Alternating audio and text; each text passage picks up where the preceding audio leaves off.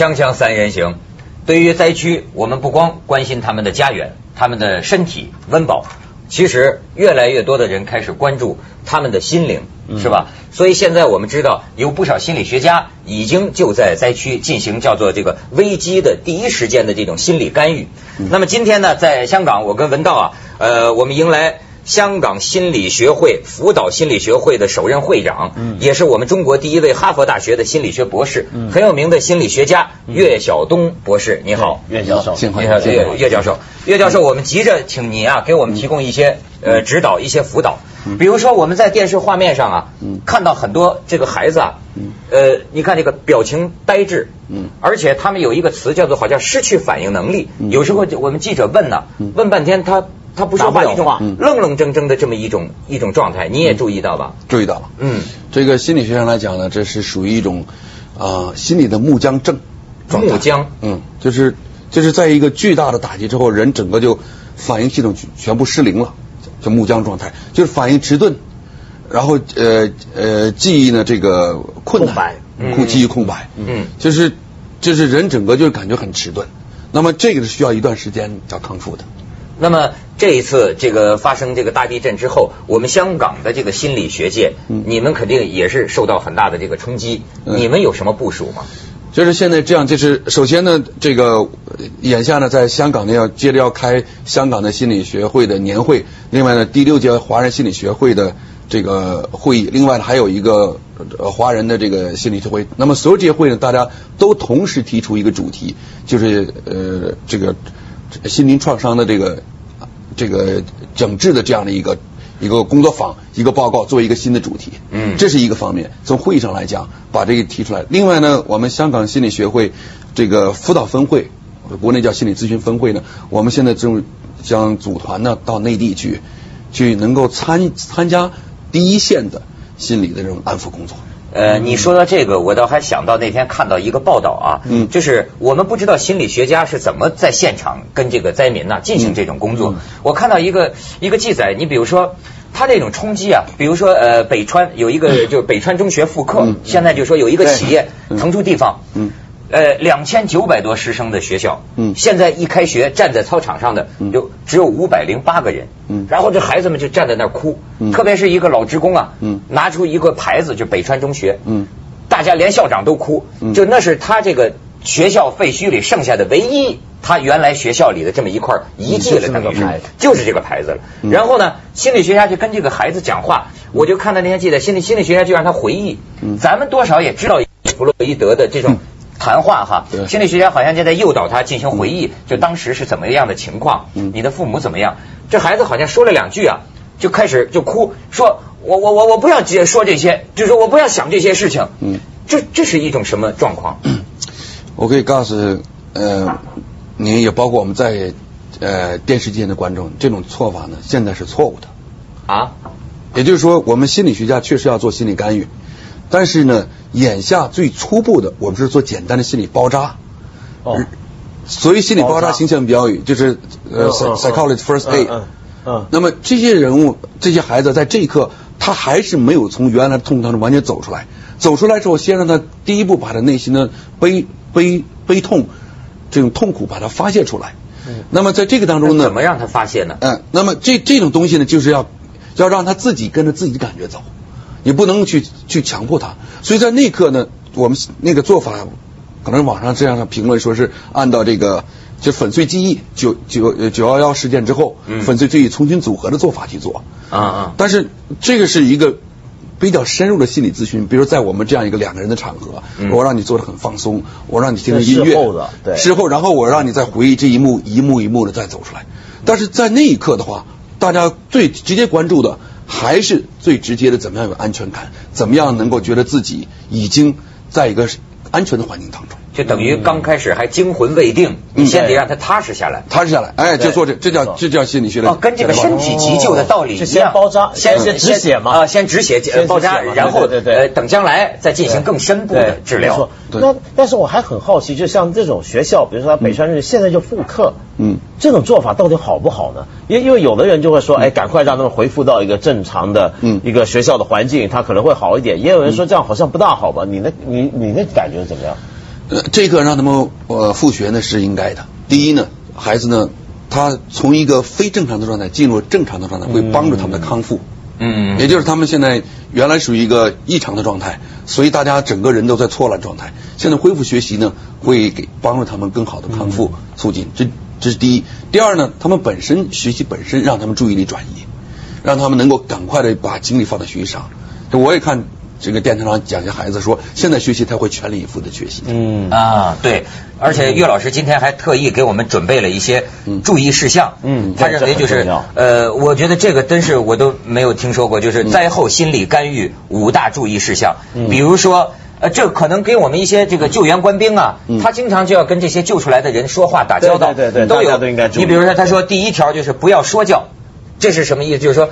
告诉我，你是一个坚强的人，你要相信自己会挺过来的，又不是你一个人倒霉，明天会更美好。这样的言语是怎么样呢？都是属于忌讳的啊，不好啊，不好，就是说不，就是不应该这么说，因为这样说好像给对方继续的压力，啊而且就是就等于说掉对方，你要坚强，你要要勇敢，就是说，这从心理学来讲，他是打太极拳的。我们讲心理咨询，是把你的力量调动出来。你自己告诉世界我坚强，而不是我告诉你你一定要坚强。那怎么能做到呢？这从外压东西上去了啊，都外压东西上去，这就说教了吗？就你天灾人难是每个人都都都有可能有的啊！你现在活下来就该庆幸了，你要为自己活下来感到骄傲，感到感到光荣，你要好好投入生活。这样的话不对，好吗？这样的话不对啊，不对啊，不对。但我们常常听到这样讲，天天都听到有人这样讲，那该怎么讲？那那应该怎么说呢？应该说过来是让他感觉，就是说，在这一刻，你我真是很非常的这个为你能够有这样的力量，有这样的勇敢，或撑到如今为你骄傲，为你光，为你为你开心。对对对，不是你要骄傲，不是我告诉你，我为你骄傲，不是我告诉你你必须这么做，而是我觉得你已经做到了。哦哦，对对对，给他信心，对对，给他信心是这样的，不是欣慰，你表现非常好，是吧？对，就是你已经表现很好了，而不是你一定要表现的好，你要向全向全世界全国人证明你是北川的学生，你是个好学生。这玩意儿，这这这这这更压的难受啊！他压力的就是不要变成施加的压力。你看，甚至还有不要追问，好像这就是刚才我们说的，不要追问，就是请告诉我当时发生了什么，你的亲友怎么死的，你在地震时做了什么，这也是就是刚才谈到的。还有一个，不要淡化矛盾，这是什么意思？就是说，比如说有些话说，灾难已经过去了嘛，你能活下来就是胜利了，你至少还是有胳膊有腿的。嗯，这种安慰也不得法。这这是属于站着说话不腰疼的。啊，就是就是说，你其实说句实话，如果放在你自己，你现在突然家没了，你你你们无论你放了多少钱，你无论你你这个里面有多少珍贵的回忆，你的所有的家具，你所有的电器，你所有东西，所有的衣物全没了啊。然后你自己亲人也走了，如果有个人跟你来讲，你说你还活着啊，不错了，你就不错了，该知足了，你该知足了。你说那一刻你不是上火吗？嗯，对对对对对，这叫这专业术语，这叫缺乏同感共情，没有换位思维啊啊，所以说这就很容易感成强加式的。你所以表面上来讲，我在安慰你，我在鼓励你，实际上你在刺激我，你在扎让我更加难受。嗯，我问你一个问题，就是如果您去到了这个现场，遇到了这个辅导对象，你会拥抱他吗？呃，这个是一课的这个看这个学生的这个需求吧。如果他愿意的话，我确实。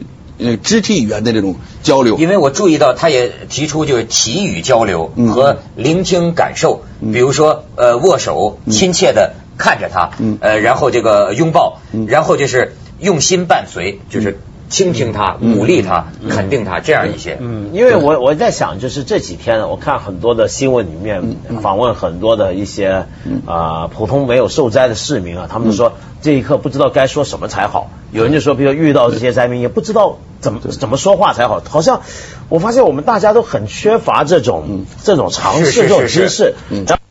其实是不是您觉得是不是有时候你干脆不说，光听反而更好呢？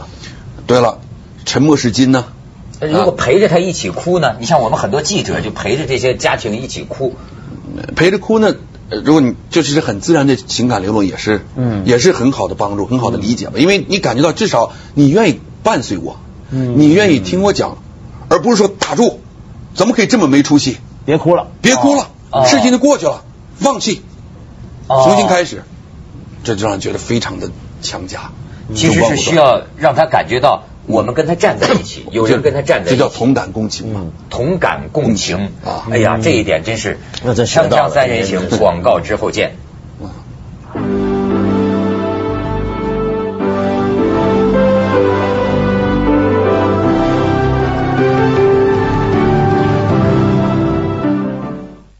岳老师刚才讲的真是对人很有启发啊。嗯那么作为心理学家，你看到这个中国的这场大灾难啊，嗯呃，一般来说所谓叫什么创伤性这个呃的造成的心理障碍啊，应激应激障碍啊，他你你担心的会出现什么症状，或者说在多长时间之后还会有什么问题？哦，这个问题问得很好，因为这就是我们下面要关注的问题啊。因为确实，我们讲刚才你提第一个问题，然后我们再说第二个问题啊。嗯就是这一次是我们第一次在重大的这种事件发生之后，心理学家积极参与救援工作。嗯嗯包括上一就是今年年初的这个雪灾和这个呃就是这个抗洪救灾抗抗洪救呃抗洪救灾，也包括这个就是呃火车的这个啊撞车事件火车事故都没有心理学家参与。对，这次好像一下子国际化了的感觉。对，啊国际化了，所以这次确实是给了我们心理学家一个亮相的机会。嗯就是说这个当中我们所做的工作，我们的这个参与性，就是能得到社会的认可。实际现在听说这是一个国际共识了，就在国际救灾当中，心理救灾是一个很重要的环节。对，这就是说我们说到第二点了，因为确实以前的救灾理解只是属于这个健康的救灾，对吧？比如身体的救灾，心理救灾从来没有去考虑到。那么现在确实需要心理救灾，为什么呢？因为这个事件发生之后，每个人都要有一个接受的过程。这个接受的过程呢，因人而异。有的人他比较脆弱的话，他就会出现一系列的这个呃心区心区性的症状。比如说，比如心区症状，心理带来的躯体症状，比如说他会不断的做噩梦，呃，这个呃睡不好觉，然后这个心跳加快，然后呼吸困难，然后就是很多这种呃，就是这种记忆啊，嗯，就就是说幻觉都会这不断的出现，幻痛会不会幻痛？那那那就是这个是这个是也有可能的，这个专业术语里讲呢叫疼痛综合症，就是你没那么痛，但是呢你老觉得疼？你老觉得痛，因为你你想他在那里压了那么久，哦。所以虽然已经不痛，但是你心理上感觉还是痛。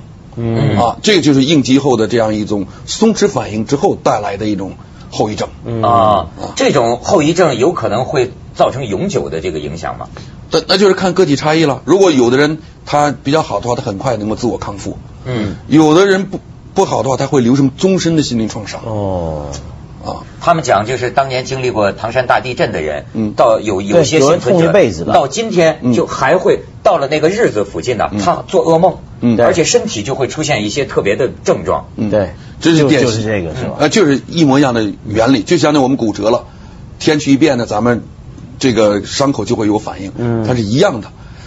哦，人的心理好像也像一个生命啊。对就就是是是不是说我不太懂啊？是不是嗯说我们受到任何大的心理创伤和刺激的时候，都会在所谓这个心理或者潜意识里，嗯留下一个永远的印记？嗯，他这是肯定会的，也关键看你怎么去化解，你怎么去就是自我的处理啊，或者在别人帮助之下走出你这块阴影。比如说这个事件发生了，那么这个学生他这个这一刻就是说，原来这个五幺二只是一一般的日子，现在五幺二呢，就像你说了，每年到了五幺二前后，他这个就是属于适应能力比较差的人，比较脆弱的人，就很容易在那个前后，在那一刻所带来的记忆那个封存的就会被调出来。嗯。调出来哦的那个，那这个结果出来就是他那种抑郁的抑郁的情绪情绪表现，然后噩梦，然后这种焦躁焦躁，嗯，所以这些事情呢，就会就可能从随着岁月的流逝被不断的固定下来。嗯。这就是您刚才讲的这个嗯。唐山大地震的情况。嗯，文道对这次呃对，那我很好奇，就比如说像现在这种心理创伤啊，比如说那现在那么多人受灾，嗯。呃，那么多人可能都会有一些麻烦还在，嗯，那 你自己，比如说现在就这么看，很初步的，我们不要讲不科学的那么去估计，嗯，你觉得需要动用多少的人力嗯。去做这样的一个心理的重建的工作呢？这要真是做到全方位，对啊这真的是多困难需要一支特别庞大的心理工作者的队伍呢？嗯，那我就可以告诉你，美国的现在的这个就是所有的参加过这个，就是说海外就是战争的这种士士兵回去之后，他们都有权利接受心理治疗。嗯。啊，就比如就从二战之后。啊，二这是越战，就是越南，就是这个呃第二次大战之后。呃不呃越越战就是这个越战呃越战之后。越战之后，它已经形成了这样一个就是服务服务体系了。那么这个呢，确实就是说明证明那种就是呃创伤应激的这种呃失调综合症。嗯那么这种东西呢，就是在在任何人身上都可能出现的。那么对我们现在眼下的这个您刚讲的二十来万，他们怎么接受这一刻？嗯那么这个呢，你说是不是每个人都需要做呢？那我们很难说，可能有的人有自愈，自愈能力很强，嗯他能够比较阳光、比较乐观、比较那种呃这个向前的这样一种人，他可能很快化解。但有些人人格特点比较内向的、比较焦虑的，特别是这个家里人突然死丧失了这么多亲人，他不能走出来，所以这些呢就就需要进一步的治疗。所以现在呢，我们这个事件越越往后面走。心理干预、心理援助的重要性，心理救灾重要性越来越突出。哦，它可能是个延续多年的工作。哦，他一辈子绝对是的，绝对是的。就是说你要不处理，的话，他一辈子就是一块一块心结。对，有些人他可能就是可能一直想不起来了当时的情况，就失忆了，对对吧？就空白了，那个记忆就他就一直想不起来的，也会，那也会是一个阻碍。那这个专业术语叫阻抗。嗯也就是说，因为他那一刻，你比如说你你刚才讲的网上我们电视上看的吧，这个人问孩子你能想起那一刻吗？问了几个问题之后，他哭了，他说不要再想了。对，因为他那一刻他这个本能，这叫心理学，这叫他在保护精神防自己嘛精神防御机制嘛。因为这对个很痛苦，他不愿意面对，所以他选择忘记忘记。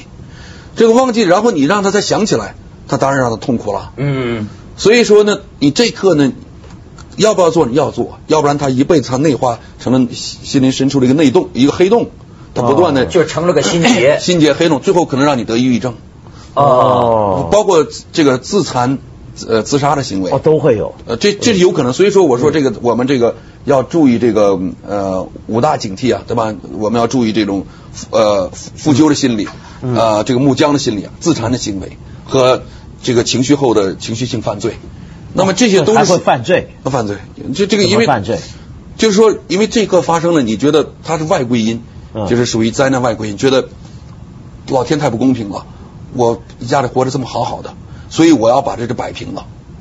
所以他他他这一个就是他报复，觉得觉得觉得他这种就没有没有这个道德的底线了。他觉得上苍对我不公，我也得对上苍不公。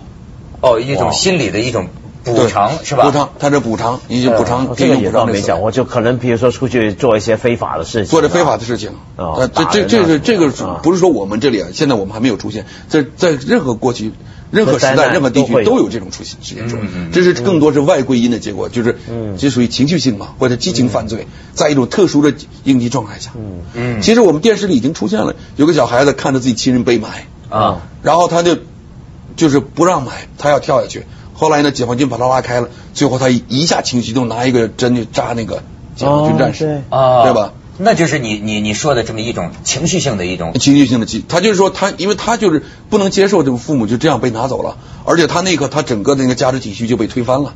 比如说，如果当时您在现场，您会怎么来安慰他呢？其实有个老头在现场说的最好，啊，嗯你如果说孩子，你这样做啊，是是这个对这个解放军的不尊重，是对解放军的伤害，你要有感谢解放军救了你的命，那就撞上了，就阻抗。阻抗了。那该怎么办？那个那个老那个老先生，说的好，说孩子，那解放军他也很心痛啊，啊这就是这就是同感共情嘛，同感共情，哦同感共情，感同身受。对灾难的时候，其实这是咱们救灾的主题呀、是吧这是根？本锵锵三人行，广告之后见。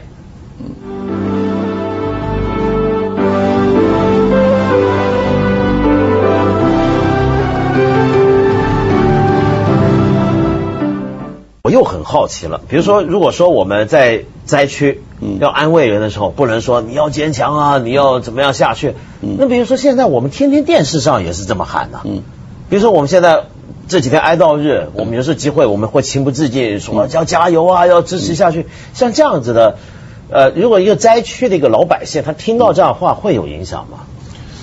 就是你怎么说的对方的心坎上了。如果说你要坚强，你要勇敢，你要做像个中国人，你就我就感到压力。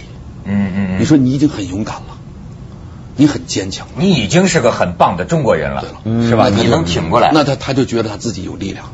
啊，所以所以以后我们电视上得这么说。对对 对，就是学懂了，已经很了不起了，已经很了不起一场灾难挺过来，这生存一百六十个小时，你说这个，其实你看咱们这个温总理，嗯，他在那里，他没学过一天心理学，他碰着那个小女孩叫什么名字？我看电视上看到反在播，对，那小女孩不不再在哭，嗯。嗯，他没没说几句话，他说孩子，你活下来了，你活下来活下去。啊，然后这是一场灾难。很快就有吃的，就就就是说，就是他不用说的多，但是让孩子呢感觉呢，他说的很亲切，而且呢，嗯，他说的很由衷，嗯，是，而且这次还有一个，就包括有些救援官兵，包括有些家里的电视观众啊，嗯，他会产生一种什么呢？不能原谅自己，嗯，你注意到，我注意到有些人就会觉得，我我好好的在家里，好像觉得有种负疚感，嗯，对，其实跟他我们很多人都有，对，这是为什么？觉得自己好像做不了什么事儿，对，这个呢就是很普遍的一个。心理救灾的一个方面啊，就是这个灾难的内归因。什么叫内归因？就是说，你把这个这个灾难不不是放在外面，放在自己。你比如说，我这孩子今天不让他上学就好了，今天本来他病了，不去学校就好了。啊，如果这一刻我带他出去就好了，然后我打个电话，就是你总觉得你做了差了一步，然后就是灾难的发生，就是就他就出现这个灾难。他不看到这个大的环境下。不是说你能掌控的，他看的是那个细节自己没做好。那对这样的一种心理，我们如何应应呢？那这个就是要认知调整了。因 所以认知调整就是说，这这需要不是硬碰硬的。说你这一刻不是你一个人倒霉，大家都倒霉，你就是说了以后他也可能死。嗯，这种让对方的心很痛苦了。你要让他宣泄。对，你看那个流传最广的就那个武警战士，其实他自己就到最后就就说我还能再救一个，我还能再救一个，明明都塌方了。